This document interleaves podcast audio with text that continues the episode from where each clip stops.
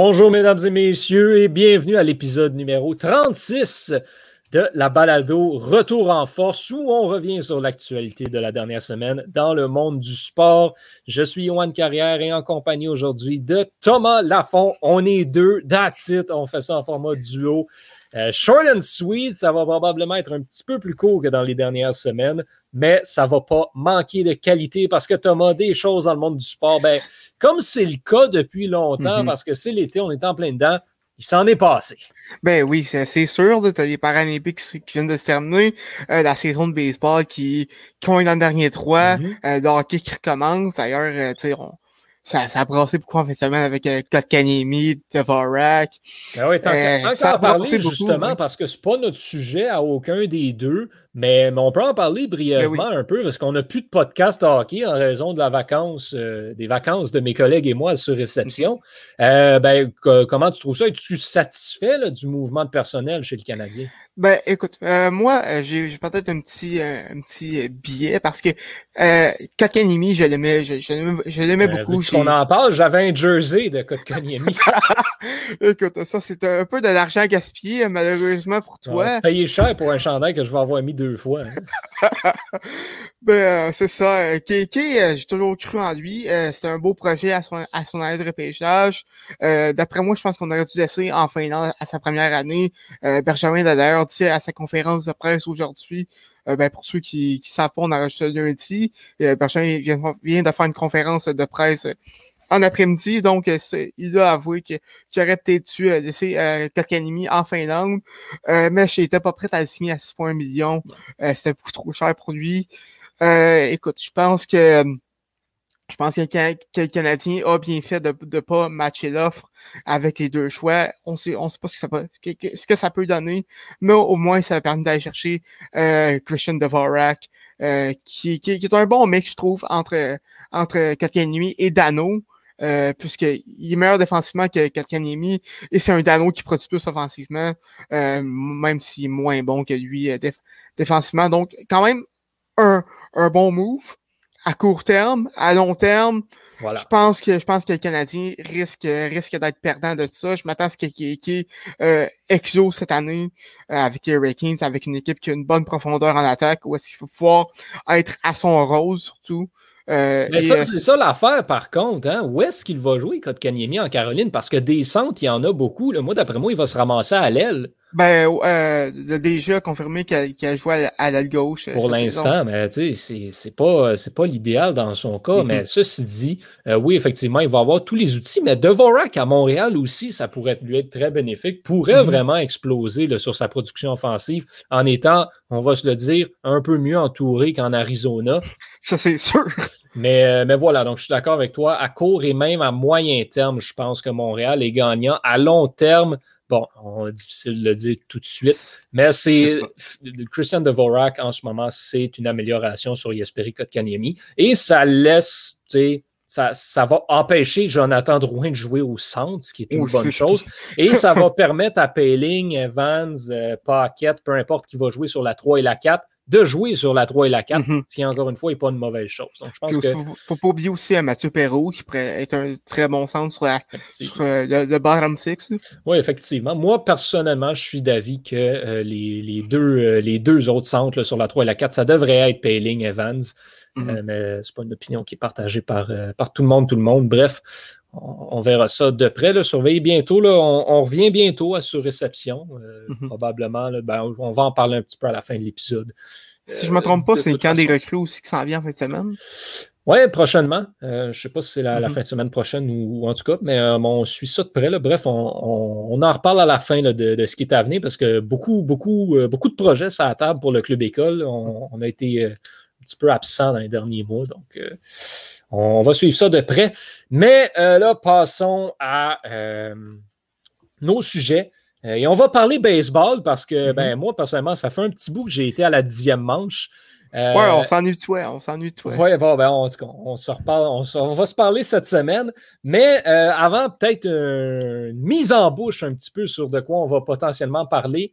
Euh, les Blue Jays de Toronto, mm-hmm. qui, ben, soudainement se retrouvent assez bien positionnés dans la course aux séries. Il faut dire que les Yankees les ont grandement aidés en, perdant leur série face aux Orioles.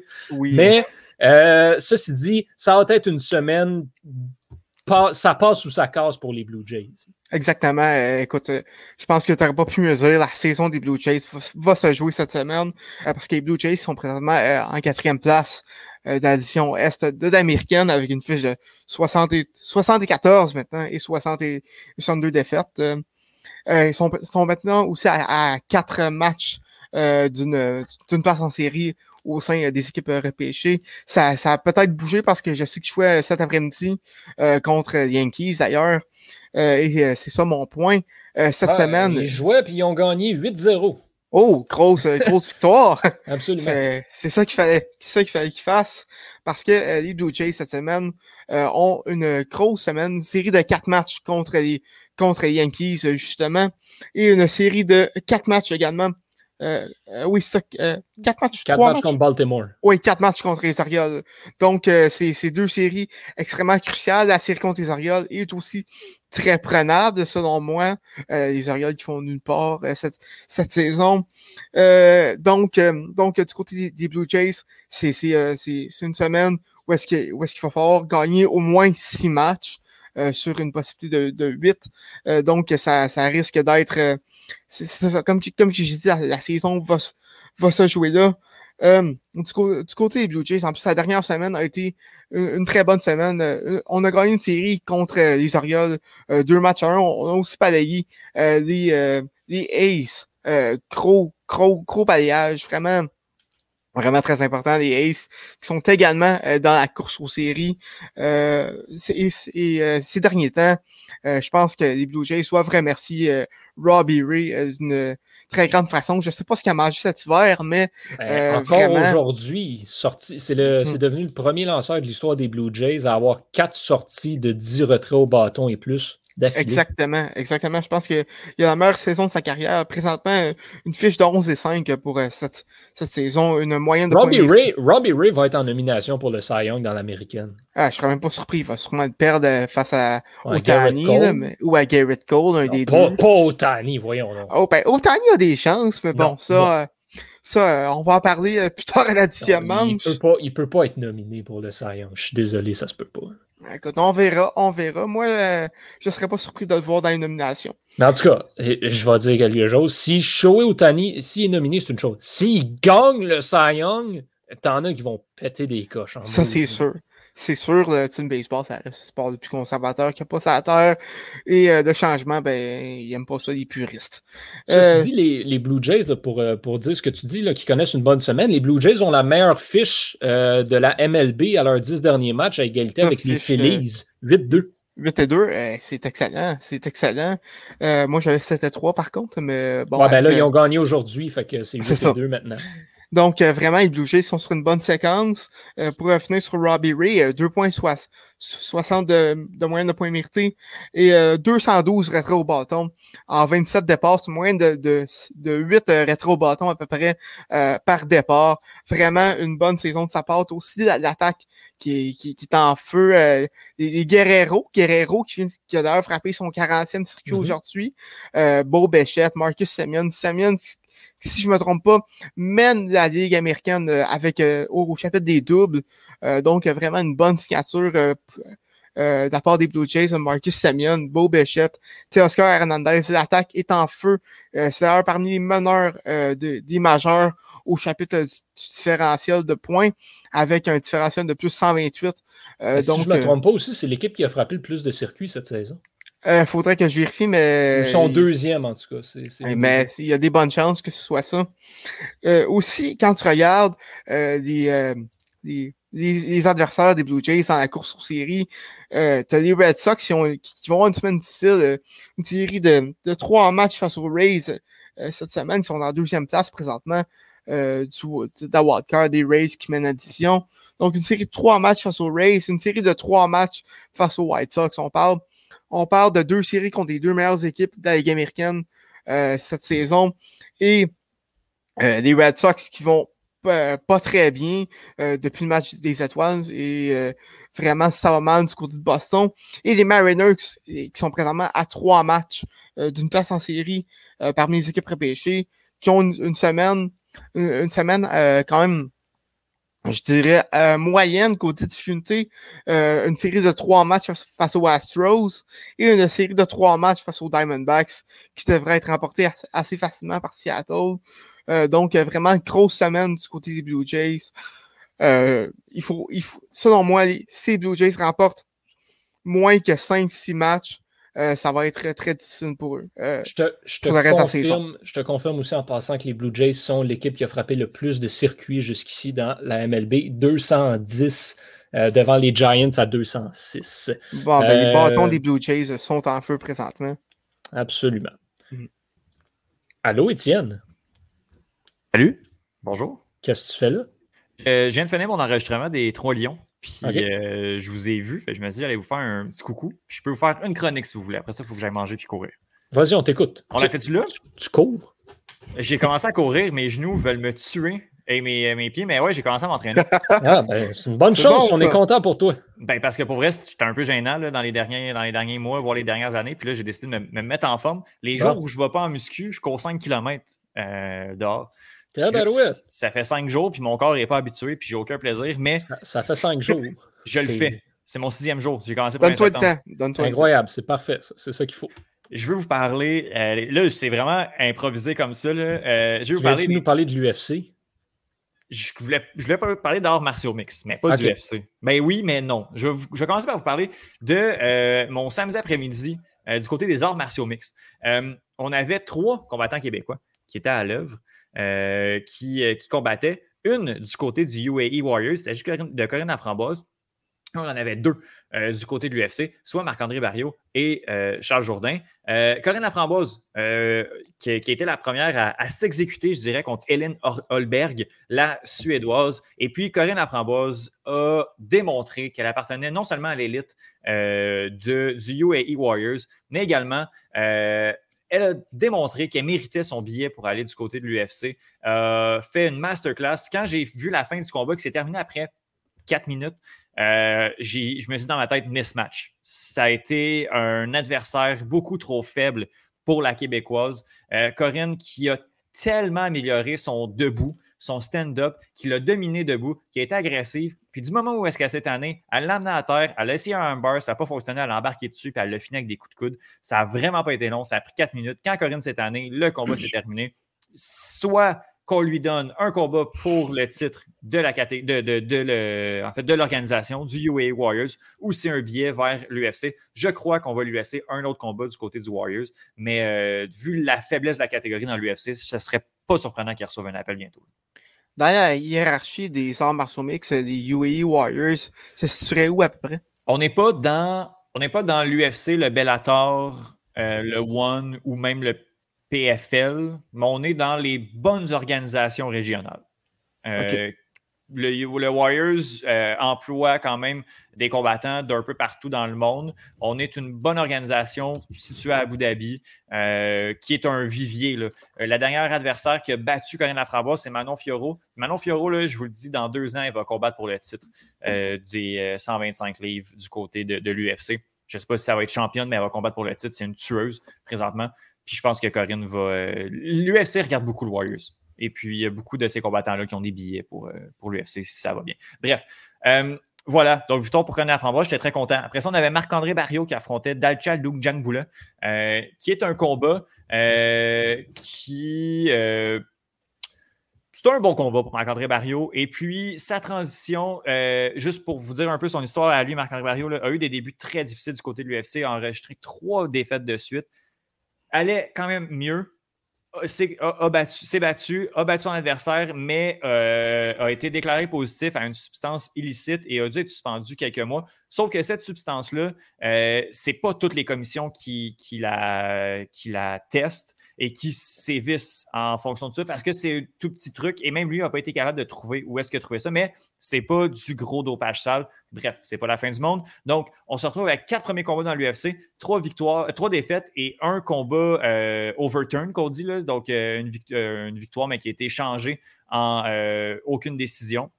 Et puis Marc-André Barrio revient, s'en va maintenant faire son training camp en Floride du côté de Sanford MMA et Marc-André Barrio, dans un an, va être un combattant ranké top 15 du côté de l'UFC et rendu solide. C'est rendu un bon combattant qui est capable de faire 15 excellentes minutes, est rendu vraiment musclé, a son stand-up qui s'est vraiment amélioré de ce côté-là et a battu Dalcha Lungjambula sans trop de difficultés. Euh, au bout des trois rounds, a gagné par, euh, par décision, a un bon menton, a une bonne boxe, a une solide lutte, Marc-André Barrio, euh, est très actif. Bref, ça va être vraiment un, bon combattant dans la catégorie. Et ça m'amène à parler de ce qui a été un petit peu plus difficile dans la journée. C'est la défaite de Charles Jourdain, malheureusement, contre Julian Erosa. Euh, Charles Jourdain qui était supposé affronter Leron Murphy, finalement, une semaine avant l'événement, euh, a appris qu'elle allait se battre contre Julian Erosa, qui est un vétéran de 31 ans, euh, qui a trois fois plus d'expérience dans les arts martiaux mixtes que lui et qui est plus grand. Et puis, tout ça, cette difficulté-là à s'adapter, ça a apparu chez Charles Jourdain qui a eu de la difficulté à briser la distance chez son adversaire. Un premier round quand même assez difficile. les kicks de, Jourdain étaient très télégraphiés. Je pense que Julian Erosa en a attrapé quatre. Euh, donc, quatre coups de pied au corps que Erosa a juste attrapé la cheville. C'était quand même, euh, ça a été difficile. Un deuxième round assez bien du côté de Charles Jourdain. C'était 1-1 après les deux, mais on a senti un Charles Jourdain qui était peut-être plus tout à fait là au troisième round, on a eu de la difficulté. Et finalement, ce qui devait arriver arriva. Euh, il s'est fait soumettre d'un Dark Choke au milieu du, euh, du troisième round. Et puis, euh, ça a été vraiment décevant comme défaite. C'est la première fois que Charles Jourdain se fait finir euh, dans sa carrière professionnelle. ça reste, Charles Jourdain a 25 ans. Être en haut de 25, en bas de 25 ans dans l'UFC, c'est quand même assez impressionnant. Fait que c'est pas si pire que ça, encore une énorme marge de progression. Mais cette défaite-là, en fait, son adversaire allait faire en sorte qu'il allait pouvoir se rendre dans le top 15 et allait démontrer qu'il appartenait à l'élite. Charles Jourdain n'est pas encore là, malheureusement.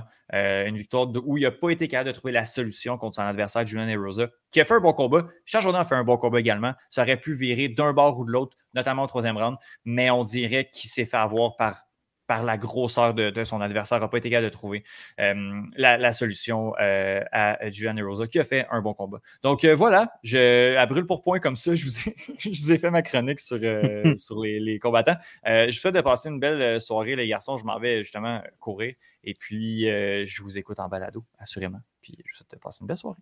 Ben, bonne course, mon cher. Bonne course. Merci beaucoup. Et bon, bonne rentrée aussi. Ben oui. Oui, ben oui, demain. On commence ça avec le plus grand des bonheurs. Merci. Au revoir. Bon, mais alors, euh, bon, merci Étienne d'être euh, venu faire son, son, petit tour. Toujours euh, un plaisir de discuter avec lui. Et si Étienne vient de nous raconter son samedi après-midi, moi, je vais vous raconter mon dimanche matin parce qu'il y avait de la Formule 1 encore. Et là, on a eu une course pour de vrai, contrairement à la semaine dernière.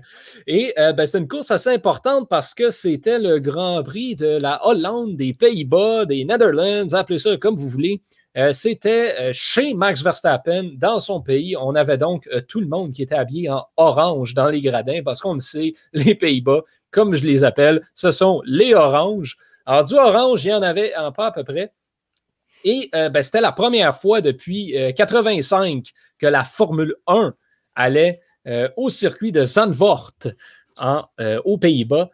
Euh, ça a été une course assez intéressante. Ça a été des qualifications. Ça a été un événement, en fait, assez intéressant que je qualifierais de grand succès pour l'ambiance qu'il y avait là. Euh, là, pour la Formule 1, si, euh, les gens veulent s'intéresser à ça, ce, trois semaines-là en temps normal aurait été le parfait moment pour comprendre c'est quoi le trip des gens sur la Formule 1. Parce que ben là, on avait Spa en Belgique où c'est un classique. Là. Malheureusement, ça n'a pas eu lieu. Là, on tombe aux Pays-Bas. Ambiance incroyable autour de Max Verstappen. Et la semaine prochaine, c'est Monza en Italie. Et ça, c'est le top notch de la Formule 1 en termes de euh, ambiance, expérience publique, etc. Moi, s'il y a bien un Grand Prix, à part le Grand Prix du Canada auquel je voudrais aller, c'est le Grand Prix d'Italie, le, royaume des tifosi, les partisans de euh, Ferrari. Donc, assurément, une course qui, qui promet. Monza, ce n'est pas le circuit le plus, le plus incroyable. C'est potentiellement le circuit le plus simple et le plus facile du calendrier. Mais c'est un classique qui, on ne peut pas l'enlever. Il y a eu de la Formule 1 là à chaque année depuis les débuts. C'est euh, est-ce que est-ce que c'est là que Ayrton Senna est décédé? Non, Ayrton Senna il est décédé à l'autre euh, l'autre course qu'il y, a eu, euh, avait eu plus tôt cette année en, Italie. C'était le, Grand Prix d'Émilie-Romagne. C'est là qui était. Parce que cette année, on a eu deux Grands Prix d'Italie. Ce n'était pas, la première fois, mais le Grand Prix d'Émilie-Romagne, oui, c'était sur ce circuit-là que Ayrton Senna avait perdu la vie, si je ne me trompe pas. Euh, là, ben, c'est ça. Zandvoort, quel genre de circuit qu'on a? C'est un circuit bizarre, Zandvoort, parce que euh, il a... c'est pas un circuit particulièrement très permissif. Il n'y a pas beaucoup d'opportunités de dépassement. Euh, mais c'est un, un, beau circuit, c'est un bon circuit, mais ce qui le caractérise, c'est l'espèce de virage à la fin qui est comme, en anglais, ils appellent ça le banking. C'est comme une pente.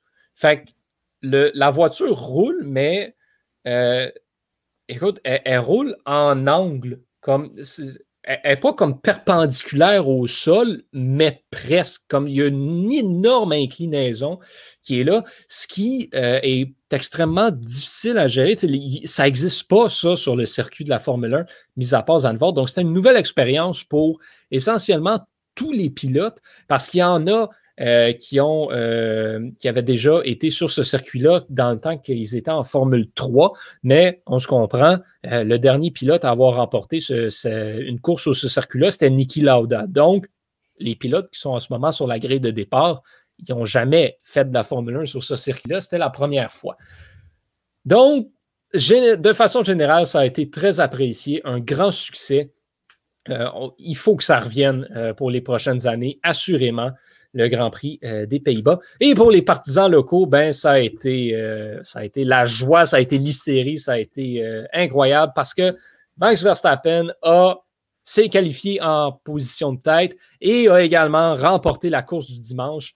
une course qui a été, ça a été une drôle de course à suivre on a eu une euh, stratégie à trois arrêts pour la première fois depuis je ne sais pas trop combien de temps. Lewis Hamilton qui est arrêté trois fois au puits, euh, notamment. Les pneus, euh, ça n'allait pas du tout sur ce circuit-là. Donc, pas mal tout le monde s'est arrêté. En fait, tout le monde s'est arrêté au moins deux fois. Puis on a eu quelques pilotes qui se sont arrêtés trois fois aussi. Et finalement, ben, ça n'a pas été la stratégie optimale pour Mercedes qui, qui, a sorti un moment Hamilton dans le trafic ça l'a empêché de dépasser Verstappen, qui a gagné euh, avec, euh, avec à peu près un 3 secondes euh, d'avance, si je ne me trompe pas. En fait, je ne sais pas pourquoi j'essaie ça au hasard, je l'ai devant moi. cette histoire-là. Non, c'est vrai, il a, il a, rentré avec un 20 secondes parce que Hamilton est rentré pour aller chercher le tour le plus rapide à la fin du, de la course. Et ben, ça, c'est vraiment le plus capoté de cette course-là. Verstappen a fini premier. 20 secondes plus tard, on a Hamilton. 56 secondes plus tard, on a Bottas. Et il n'y a personne d'autre qui était sur le tour des meneurs. Ça veut dire que ces trois-là ont lapé tout le monde au moins une fois durant la course. En fait, ils ont lapé tout le monde une fois jusqu'à la 11e place. 12, 13, 14, 15 et 16 se sont fait laper deux fois. Puis, euh, ben, Russell n'a pas fini. Tsunoda et Mazepin n'ont pas fini. Schumacher s'est fait laper trois fois. Donc, c'était vraiment comme. C'était une course à deux, en fait. Et c'était ridicule parce que Bottas qui finit à 56 secondes, c'est presque un tour, ça aussi. Donc, il n'y avait pas vraiment euh, de, compétition de ce côté-là pour Verstappen et Hamilton. Et Hamilton qui est allé chercher le tour le plus rapide en toute fin de course, euh, qui l'a volé par une seconde à Valtteri Bottas. Bottas qui, euh, c'était triste. Mercedes voulait que ce point-là aille à euh, Hamilton. Donc, on a demandé à Bottas, qui était parti sur le tour de sa vie, de ralentir dans le dernier secteur pour permettre à Hamilton d'avoir le tour le plus rapide. Donc, Bottas qui a établi le tour le plus rapide, mais ça l'est fait enlever par, Hamilton dans le dernier tour de la course. Valtteri Bottas qui c'est finalement tombé euh, aujourd'hui même. Euh, quitte Mercedes, s'en va remplacer Kimi Raikkonen chez Alfa Romeo. la saison prochaine. Donc, c'est une question de jours avant que Mercedes annonce que George Russell sera pilote chez l'écurie parce que tout le monde sait, en fait, et même ça a été confirmé par tout le monde, qu'il y a un siège de disponible chez Williams. Donc, à moins que Mercedes décide de signer Nicolas Latifi ou que George Russell s'en aille, genre chez Alpha Tauri, euh, ce qui sont deux scénarios complètement implausibles. Donc, Russell s'en va à Mercedes, on peut pas mal vous le confirmer tout de suite. Maintenant, c'est comme je disais la semaine dernière, qui va prendre le siège à, euh, chez Williams et euh, qui va prendre celui de Alfa Romeo, qui sera vraisemblablement laissé vacant par le départ d'Antonio Giovinazzi.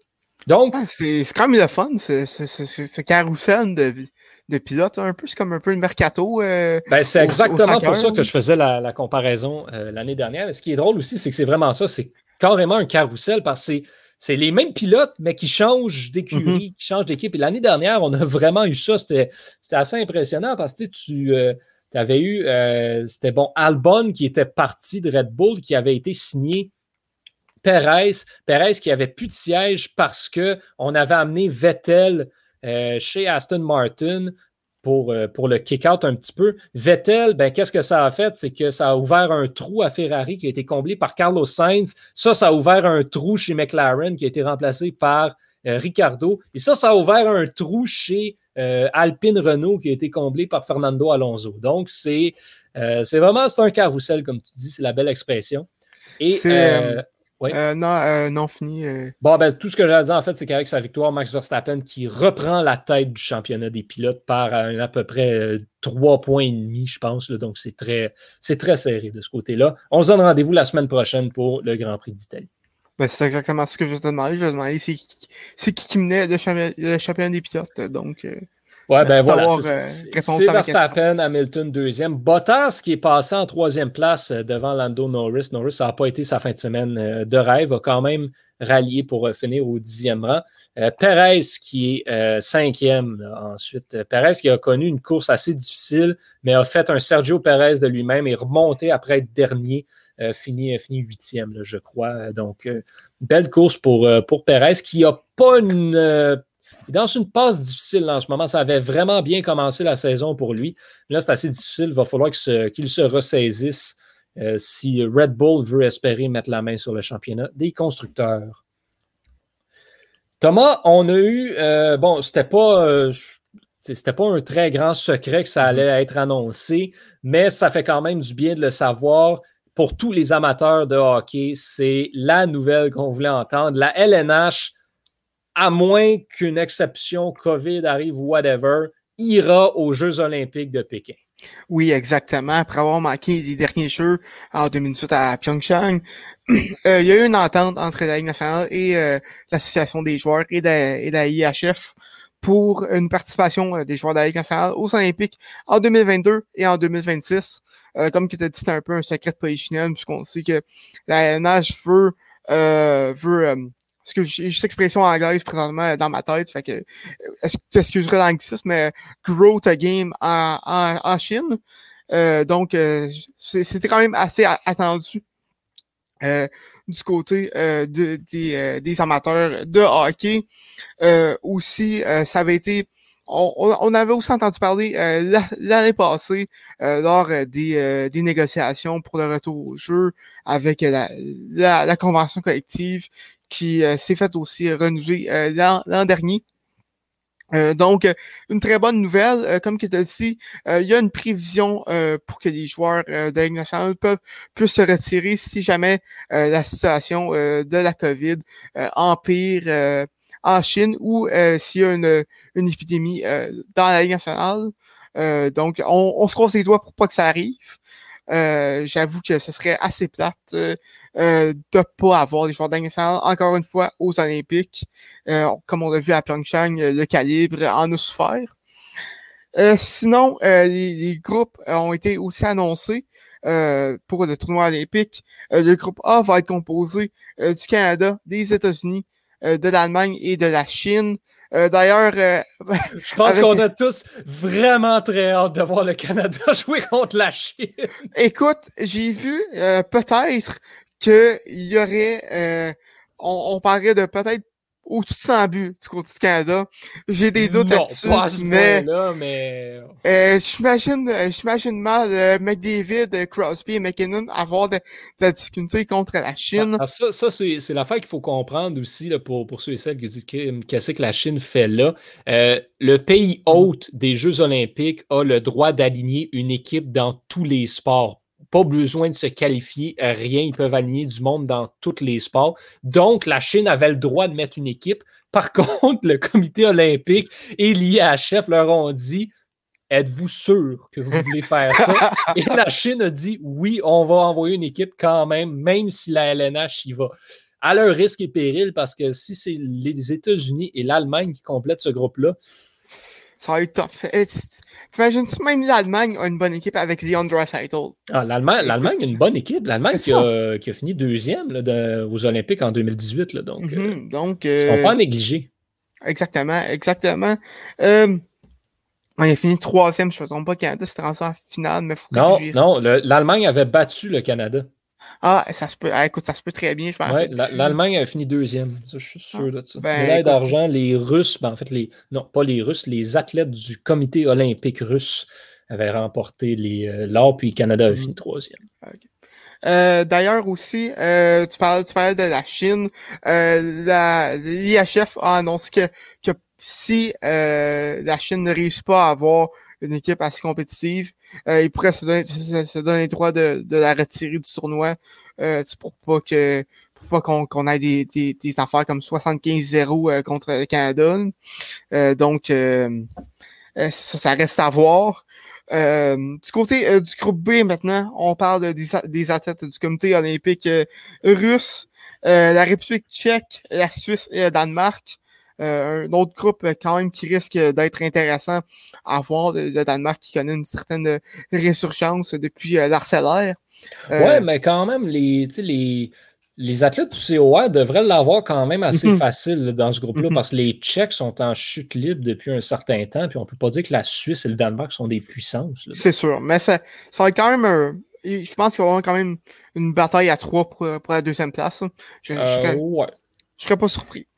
Euh, et euh, le groupe C, finalement, ça va être euh, la Finlande, la Suède, la Slovaquie et la, et la Lettonie.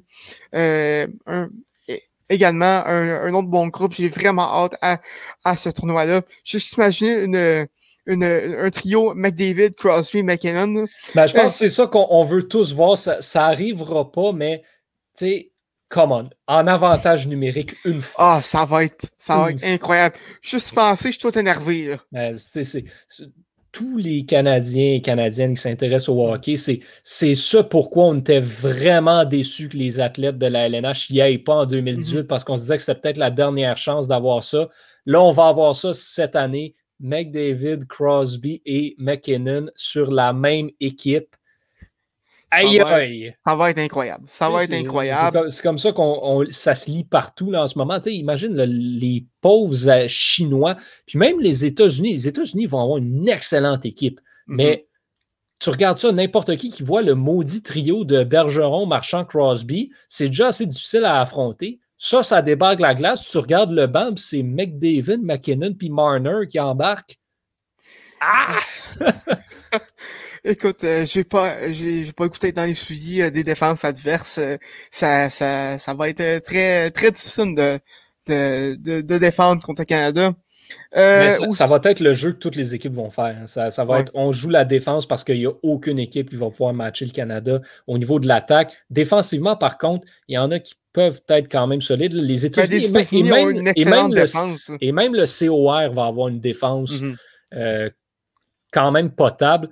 Euh, contrairement à celle du Canada, qui va être très bonne, mais ne sera pas au même niveau que ce qu'il y avait à Sochi ou à Vancouver. Donc, ce sera à suivre de ce côté. Ils vont avoir besoin de piquer. Non. non. En tout cas, on, verra rendu non. euh, aussi, on parle, de COVID. La nationale a annoncé euh, son protocole pour, euh, pour la prochaine saison. les joueurs non vaccinés vont, vont payer cher si jamais ils, ils, ils sont testés positifs à la COVID. ils, vont, ils vont être suspendus sans salaire pour toute la période où est-ce qu'ils est vont devoir s'absenter de, de l'équipe. donc, Donc, c'est un peu un protocole qui, qui, qui, est en règle avec les autres ligues nord-américaines qui ont, qui ont d'autres, un autre protocole semblable. Je pense notamment à la NFL. donc, donc, c'est ça, la, la, NH devait faire ça. Et encore une fois, allez vous faire vacciner, c'est important. Mm. C'est bien. Euh, on parle, euh, on parle d'équipe Canada euh, au hockey. Moi, je vais vous parler d'équipe Canada tennis parce que ça commence à être a thing, si vous me permettez l'expression anglaise. les Canadiens et Canadiennes au US Open présentement au tennis vont pas pire, vont comme mm-hmm. vraiment bien. Euh, bon, mis à part quelques embûches par-ci par-là. Euh, on va commencer du côté, euh, du côté des hommes, parler du tournoi en général. c'est la quête de Novak Djokovic pour le, Grand Chelem dans la même année. Il ne lui manque que ce tournoi. Et ben, il y a quelques joueurs qui sont en train de lui rendre service. je te dirais parce que certains de ces gros compétiteurs ben, sont tombés au combat dans les, euh, dans les, dernières, euh, dans les dernières journées. et là, ben, ça semble vouloir se continuer parce que si on regarde les scores de la journée, bon, Djokovic qui affronte Jensen Brooksby ce soir, ça devrait être une formalité de ce côté-là. Mm-hmm. Mais Lloyd Harris a défait l'Américain Riley Opelka en quatre manches. Et ben, en ce moment, un certain Oscar Otte et euh, tu es en train de livrer une bataille intéressante à Matteo Berrettini. Donc, Djokovic pourrait soudainement se ramasser avec son, son, corps de tableau qui comporterait euh, Lloyd Harris, Oscar Otte, mais il reste Zverev. Donc, Alexander Zverev qui, euh, qu'il va retrouver en demi-finale potentiellement. Ça, c'est le match danger pour lui parce qu'on se souvient de ce qui s'était passé aux Jeux Olympiques. Mhm. Djokovic avait marché sur le tournoi, mais Zverev aussi. Et Zverev l'avait battu euh, en demi-finale. et Djoko n'était pas content.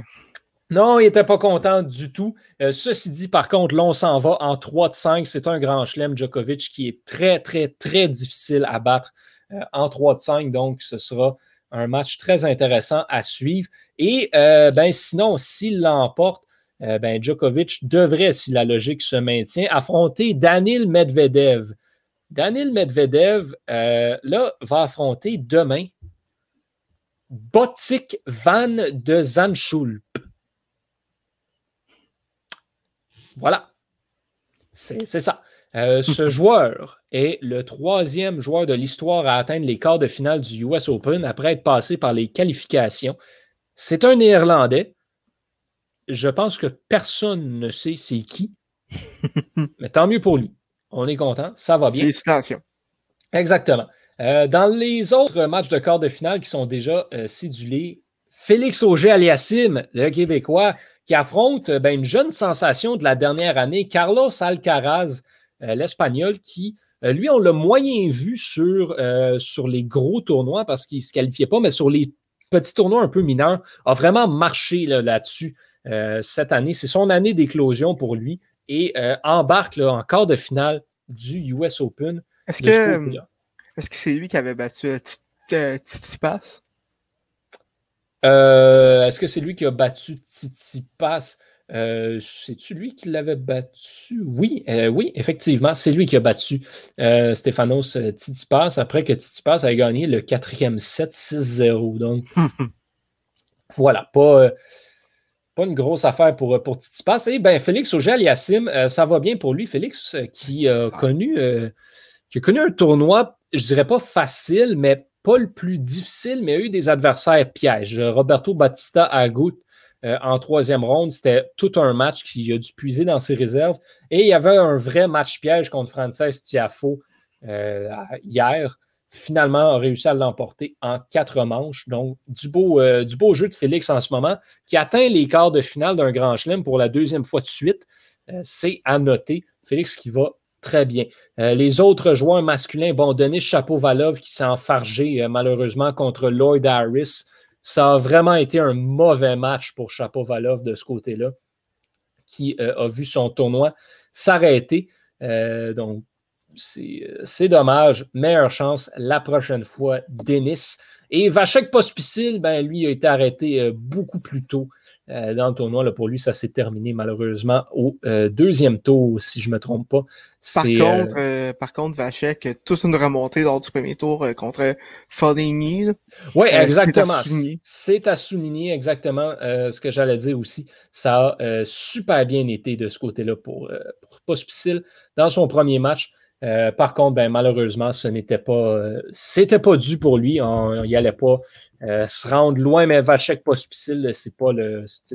Bon, c'est pas, pas, un joueur euh, superstar euh, qu'on s'attend à beaucoup de, de, choses. A été défait donc au deuxième tour par le Bélarus Ilya Ivashka, qui, ben, lui, s'est fait arrêter tout de suite après. Donc, pas grand-chose de ce côté-là. Chez les femmes, par contre, là, ça va ridiculement bien pour le Canada. Bianca Andrescu est toujours invaincue en carrière au US Open. C'est à mentionner parce que la seule fois qu'elle l'a joué, elle a gagné. Et là, ben, elle, est, euh, elle est en ronde des 16 euh, présentement. Elle joue ce soir contre Maria Sakkari, la grecque. Ça risque d'être un mhm. excellent match à suivre. Andrescu qui a eu un, espèce de laisser-passer pour la ronde des 16, là, son, adversaire au, euh, au dernier tour. Euh, la Belge Greet Minen n'était pas du tout au niveau. Ça s'est terminé 6-1 et 6-2 pour, euh, pour la Canadienne. Donc, un, bon tournoi jusqu'ici pour Bianca Andrescu. Et ça, c'est important pour rebâtir sa confiance après toutes ses blessures. Euh, c'est très mhm. important qu'elle aille loin dans ce tournoi-là. Sinon, bien, dans tous les tournois du Grand Chelem, de la WTA, à chaque année, particulièrement à Roland Garros et au US Open, il y a toujours une jeune joueuse pas classé, pas rapport, qui sort de nulle part puis qui se rend genre jusqu'en demi-finale. Cette année, au US Open, le nom de cette joueuse est Leila Annie Fernandez, euh, la Canadienne, mais également la Québécoise, qui surprend tout le monde en ce moment, est en train de se faire beaucoup d'amis euh, au, Canada et mm-hmm. euh, bon, qui vraiment était classé 69e sur le circuit de l'ATP et a atteint les quarts de finale, notamment grâce à des victoires ô combien importantes, coup sur coup, face à Naomi Osaka et Angelique Kerber. Donc, des matchs impressionnants où Fernandez a joué du beau tennis. Euh, le match contre Kerber, classique instantané. Euh, un match, un match d'anthologie, comme on peut dire, mhm. euh, à la fois la blague. Mais si vous n'avez pas eu la chance de le regarder, je vous invite à aller écouter des reprises parce que c'était vraiment tout un match de tennis, un combat carrément, rien de moins. Euh, Fernandez qui s'est imposé en trois manches après avoir perdu le premier, il faut le dire. Même chose que contre Osaka. Là, par contre, elle affronte un challenge un peu plus intéressant en Elina Svitolina.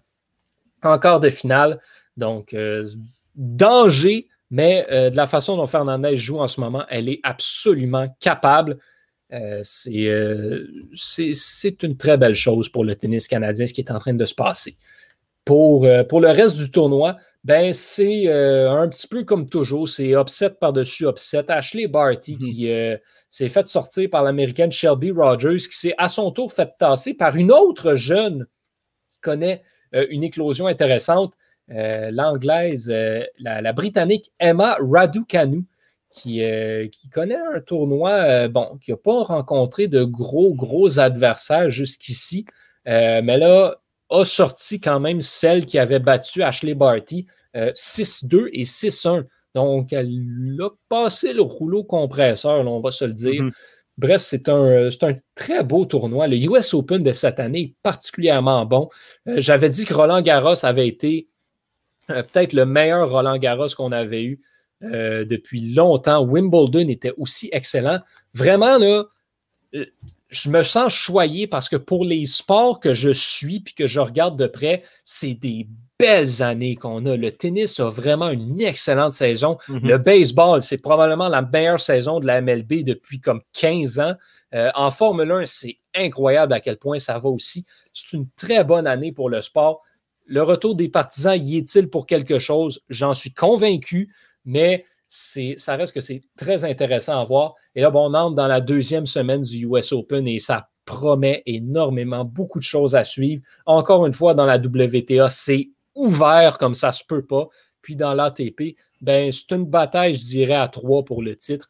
Mais ben, en fait, je pense que l'ATP, ça recommence à s'ouvrir avec euh, euh, la descente de Nadal et Federer. Oui, voilà, si, si, je peux me le permettre. J'avais commencé un article là-dessus qui ne sortira pas, mais ça m'énerve parce que ça fait donc que j'ai plus les chiffres sur la main.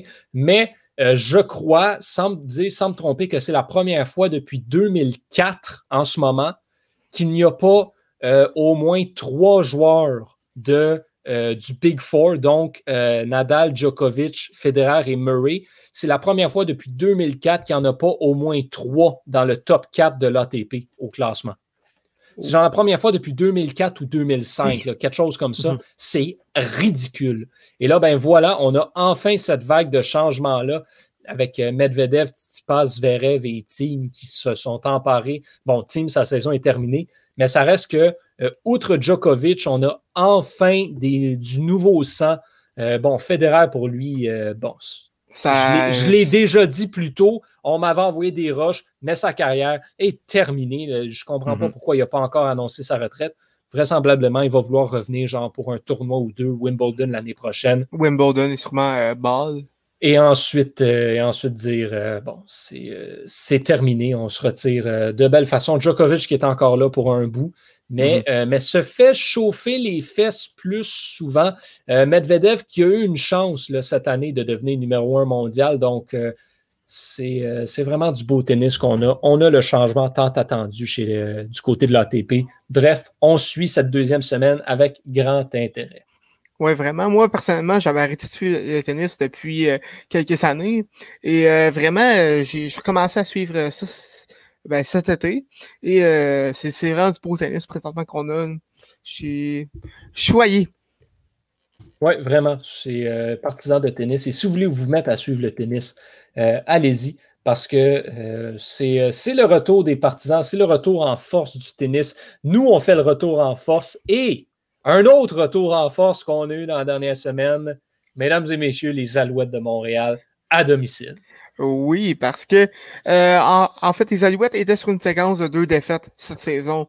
Euh, C'était euh, ben, dans, dans, à ces deux derniers matchs, j'ai fait euh, contre euh, les St. Peters à Calgary et Tiger Cats à Dambleton lors du premier match à, domicile la semaine passée au stade Percival Molson. Et les Alouettes jouaient vendredi passé contre les, le Rouge et Noir d'Ottawa. Et on a eu droit à une performance euh, des plus convaincantes des, euh, des, de la part des Alouettes. Victoire de 51 à 29 euh, face au Rouge et Noir euh, pour, me, pour mener fiche à 2 et 2 pour la saison. C'est la première fois depuis 2014 face au Lyon de la Colombie-Britannique que les Alouettes marquaient plus de 50 points dans un match. L'attaque a été des plus productives. Vernon Adams, pour qui, qui, a connu un début de saison plus difficile, a connu un excellent match. 18 euh, passes complétées en 23 tentatives pour 288 euh, verges et 4 euh, touchés par la passe. ça, c'est une moyenne de 12,5 verges par passe. donc, la puissance est là du côté de Vernon Adams. Du côté des receveurs également, Eugene Lewis a connu un match de 120 verges et Jake Winicky a un match de 118 verges. vraiment, euh, l'attaque, encore une fois, était tout feu, tout flamme, euh, comme, comme, comme les Blue Jays, en fait. Euh, et William Sandbach, le, le demi-offensif, a récolté 112 verges par, par la course. La défense, encore, une fois, qui a été au, qui a, été au rendez-vous depuis le début de la saison. Par contre, ça a été plus difficile lors du quatrième quart. Eux qui ont accordé 16 points au rouge et noir. par contre, l'avance des Alouettes a jamais été euh, euh, bien n'a jamais été vraiment en danger lors de ce match-là. C'était également le premier départ du maraudeur québécois, Marc-Antoine Decoy, dans la LCF.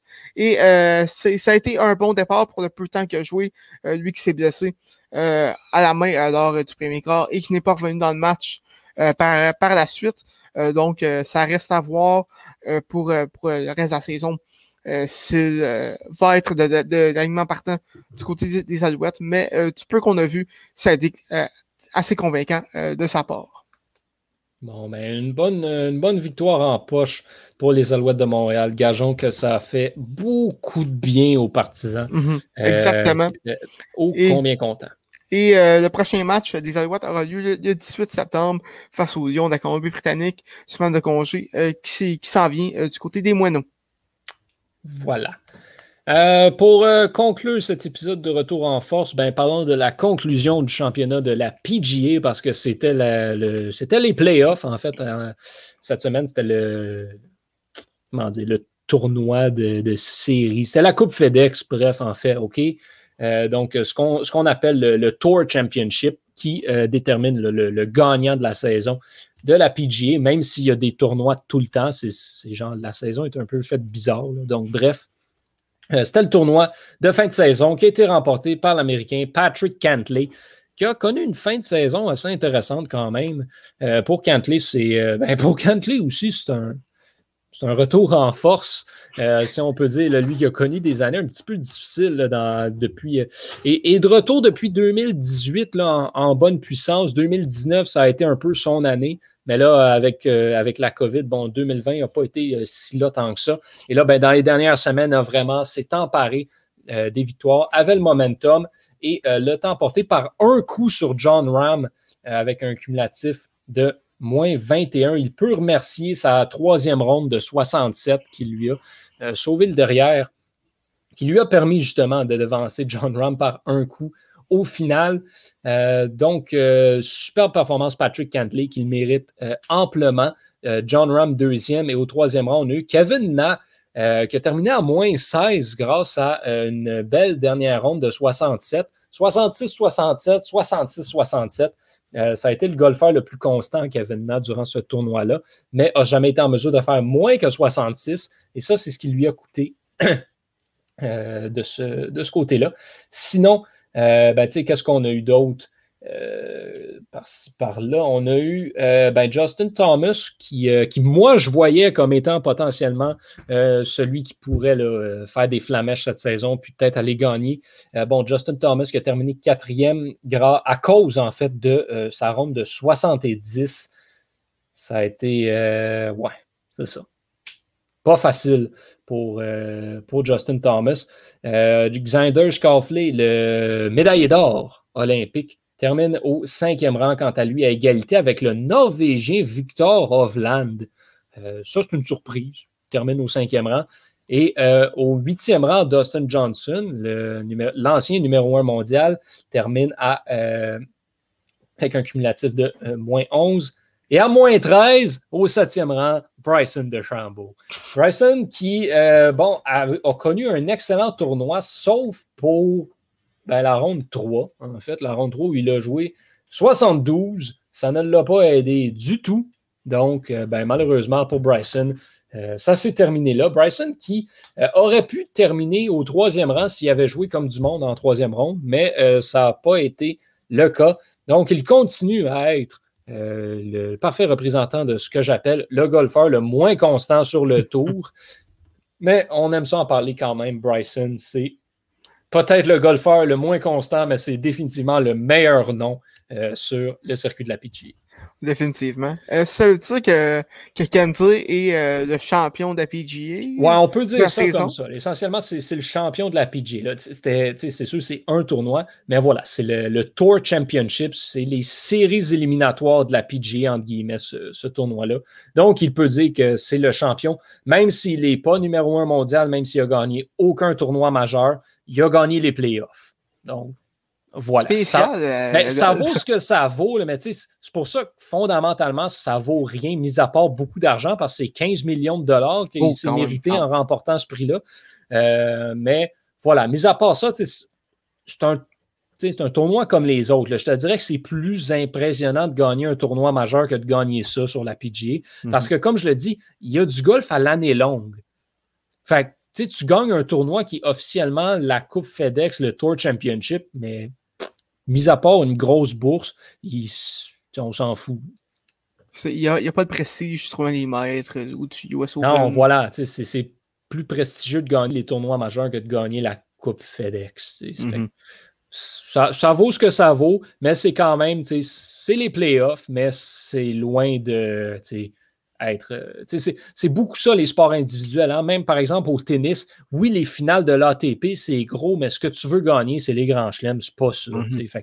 C'est un petit peu la ben, même chose qu'il y a eu là. Déjà au tennis, le classement, euh, je dirais, vaut plus qu'au golf. Ouais, ben c'est parce qu'au golf, c'est être le meilleur golfeur au monde, ça ne va pas t'empêcher d'avoir une ronde de marde qui va faire que tu vas finir cinquantième dans un tournoi. C'est beaucoup, c'est très différent. Les, meilleurs golfeurs ne sont pas aussi dominants que les meilleurs joueurs de tennis, par exemple. Mm-hmm. Parce que, tu sais, je, sais que on, parle beaucoup moins du classement dans la PGA qu'au tennis que le classement. personne, personne sait c'est quoi le classement de la PGA parce que ça vaut rien fondamentalement. tout le monde rentre à égalité dans, un tournoi. Puis, le meilleur golfeur au monde va peut-être gagner trois tournois dans une année. Mm-hmm. Tiger Woods, c'était autre chose, c'était un autre monde. Mais aujourd'hui, un golfeur qui gagne plus que trois tournois dans la même année, ça, arrive pratiquement pas. Donc, c'est pas, euh, ça vaut rien le classement au golf. le numéro un mondial, c'était Dustin Johnson. Ça a été quasiment lui toute l'année, il n'a rien gagné. Ça vaut ce que ça vaut. Bref, c'est ce qui conclut notre tour en force sur l'actualité de la dernière semaine. Euh, un petit mot pour parler de ce qui s'en vient maintenant, parce que euh, ben, vous m'avez entendu le dire à Étienne tout à l'heure. C'est la rentrée pour nous. On rentre à, on rentre à l'université demain, en fait, un retour en classe. Euh, est-ce qu'on est content de tout ça? Euh, je ne peux pas dire. Moi, non.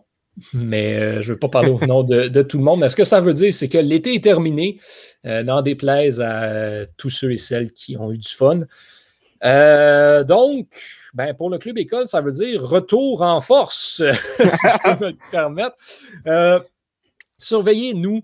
Euh, on revient vraiment à fond la caisse. Peut-être pas autant qu'avant parce que ben, pour nous, euh, la grande majorité, on va tomber en troisième année. Donc, euh, donc ce sera l'année des stages, ce sera l'année où on va peut-être un petit peu moins s'impliquer, mais il y aura beaucoup de choses qui s'en viennent. Restez à l'affût. Euh, peut-être des grosses annonces qui s'en viennent euh, de partenariat pour le club école. Je ne veux pas vendre la mèche là-dessus parce qu'il n'y a rien qui est joué encore, mais on a peut-être quelque chose de très excitant qui s'en vient pour vous. Euh, sinon, ben, retour en force continue, mais les autres programmes reviennent. La dixième manche continue également. D'un bout à l'autre s'en vient. à tout à l'heure va revenir aussi dès ce mois-ci. on est un petit peu en retard, mais ça s'en vient. Reprise vidéo, on va en faire de plus en plus. Euh, idéalement. Sur réception, on va revenir aussi pour une troisième saison. Euh, troisième et dernière pour le panel actuel, mais on va le léguer. Récit sportif, deuxième saison, c'est officiel, ce sera de retour, ça s'en vient. Je peux également vous faire l'annonce d'un nouveau podcast qui va débuter dans les prochaines semaines. Ça va s'appeler Le Point de presse. C'est avec moi et moi tout seul. C'est mon one-man show au Club École. Euh, donc, ça s'en vient de ce côté-là aussi. Aux premières loges, il n'y a pas beaucoup d'événements qui s'en viennent, mais j'avais lancé l'idée et j'ai l'intention de continuer à y aller. Donc, c'est une annonce que je vous fais aussi aux premières loges avec le championnat du monde junior de hockey. Euh, on va avoir ça également euh, pendant le temps des fêtes. Ça va nous venir occuper assurément beaucoup de choses euh, qui s'en viennent. Euh, watchez aussi l'équipe qui va s'agrandir parce que euh, qui mm-hmm. dit nouvelle année scolaire dit nouveaux étudiants au programme de journaliste et donc nouveaux futurs membres euh, du club école là-dessus. Donc, surveillez ça, il y a, beaucoup de choses qui s'en viennent. On repart avec notre programmation. Le site web est mort au niveau des articles depuis deux mois à peu près. On repart avec ça. Les articles vont se remettre à sortir. C'est très intéressant. Vous ne voulez pas manquer ça. Donc, leclubécole.com pour ne rien manquer. Abonnez-vous à nos plateformes, euh, nos réseaux sociaux, Facebook, Twitter, Instagram. On est là-dessus. Même le compte YouTube s'en vient de plus en plus euh, occupé. Et le compte YouTube, c'est par là que ça va passer potentiellement nos prochaines grandes annonces. Donc, euh, abonnez-vous à notre chaîne YouTube, ça en vaut peut-être un petit peu la peine. Et sinon, ben, euh, toutes nos balados sont disponibles sur Spotify, sur Google Play, sur Apple Music, sur Balado Québec également. Donc, manquez pas ça de ce côté-là. On a beaucoup de choses qui s'en viennent. C'est ô combien excitant. Thomas Lafont, merci beaucoup pour ta participation aujourd'hui à Retour en Force. Ouais, ça fait plaisir. Retour en force la semaine prochaine va égaler sur réception pour le plus d'épisodes d'une balado. Donc, on, on, va l'avoir conservé le titre pendant très peu de temps avec les boys du hockey. Euh, on se donne rendez-vous sinon la semaine prochaine, donc, pour, euh, pour ce 37e épisode, justement. D'ici là, au nom de toute l'équipe, je suis Yohan Carrière. Portez-vous bien, mesdames et messieurs. On se reparle très bientôt.